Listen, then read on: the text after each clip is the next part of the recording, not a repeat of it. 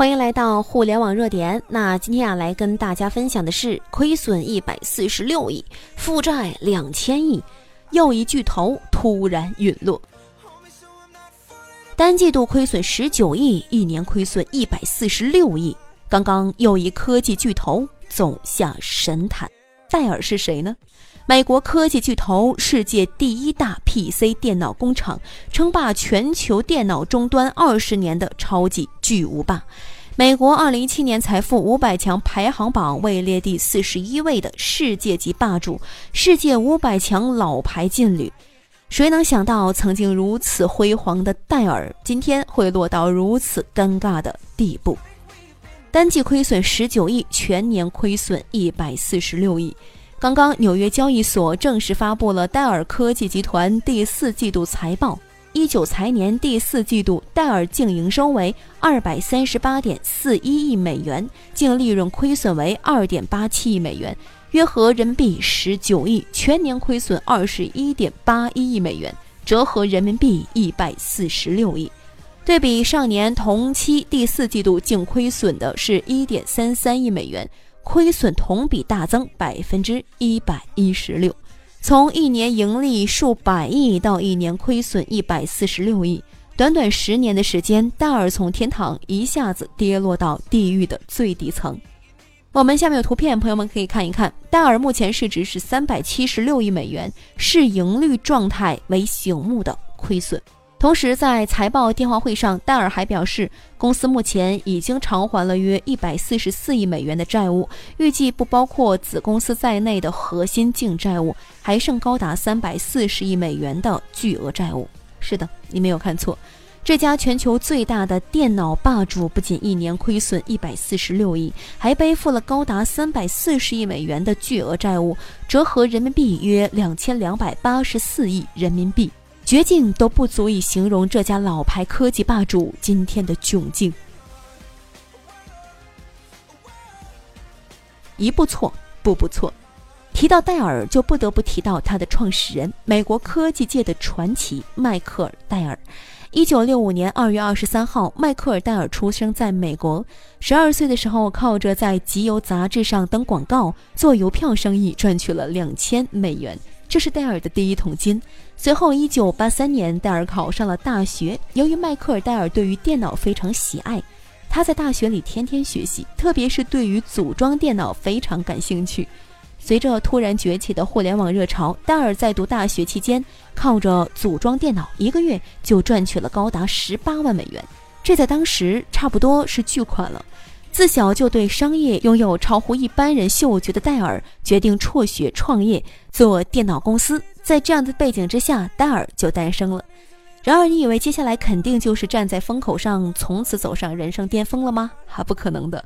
上世纪八十年代可不比现在呀。那个时候的人们，特别是投资人，对一个二十多岁刚出头的人，可是没有什么好脸色的。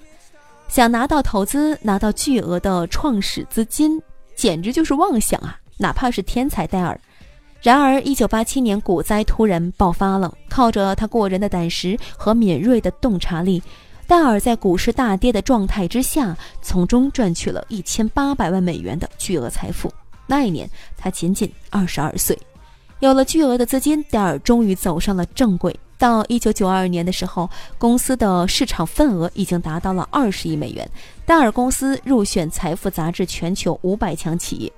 戴尔强大的个人魅力被《财富》杂志评为全球五百强企业里最年轻的 CEO。有人曾经问戴尔：“你成功的最大诀窍到底是什么？”直销。我们的核心竞争力就是直销。在零一年，戴尔公司登顶成为全球最大的 PC 公司的时候，戴尔对外豪言：之所以能够取得如此大的成功，我们的核心竞争力就是直销。是的。直销模式就是你们常说的那个不会经过任何代理商，直接由厂家交给客户，无需自己研发，无需大量开厂招工，直接低价拿到别人的产品，组装以后高价售出。这在当时简直是一门最最暴利的生意了。彼时的戴尔如日中天，而远离美国五千公里之外的中国，马云、马化腾创立的阿里。腾讯却还在为两千万的融资四处碰壁，步履艰难。高额的销售利率、空前的市值辉煌，蒙蔽了戴尔双眼。根据美国媒体报道，戴尔每年投入的研发费用竟然连销售额的百分之一都不到。科技才是第一生产力呀，核心技术才是一家科技公司最重要、最核心的财富。没有研发，没有创新，这样的公司注定不会长久。零六年开始，随着电商的崛起，直销最大的竞争对手。诞生了。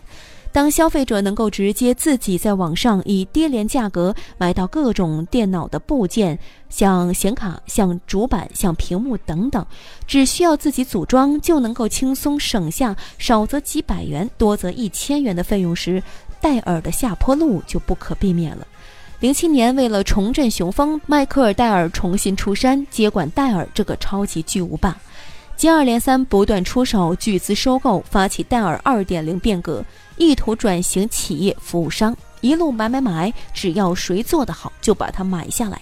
一顿病急乱投医的操作，不但让戴尔错过了移动互联网这一波，最近十年最大的风口，还背负了一笔巨额的债务。其中最大那笔收购六百七十亿美元收购 EMC，今天看来简直就是互联网界最大的笑话。一手好牌打得稀烂，曾经风光无限、霸占全球电脑第一宝座的老牌世界五百强企业，竟然落到今天这样的惨局，谁都不敢相信。有人曾经问迈克尔·戴尔，在 IT 行业多年，最感到意外的是什么呢？他的答案竟然是平板电脑的流行。多么可怕的一幕！曾经多么聪明绝顶的一个天才，一手打造了世界第一批老牌科技巨头的掌门人，竟然也被过去的成功蒙蔽了双眼，只盯着眼前利益，没有看到未来。二十一世纪的商场真的瞬息万变，戴尔、诺基亚、柯达、波导手机，一个又一个曾经称霸一个时代的科技巨头，接连在二十一世纪不断倒下，难以翻身。电脑、相机、手机、电视。一个又一个我们所熟悉的领域正在被互联网不断改变、不断融合。繁琐过往皆为序章，放眼未来，一日千里的进步科技必将带领人类走向新的纪元。或许是五年、十年，或许就是明天。在此进程中，不论是如日中天的企业巨无霸，还是我们渺小的个体，如果不懂努力、不懂创新、不自我更新迭代，必将会被无情的淘汰。我们的微信公众号“互联网热点”粉丝已经突破了八十二万了，没关注的记得在微信搜索“互联网热点”，记得关注。朋友们，我们在那里等候你。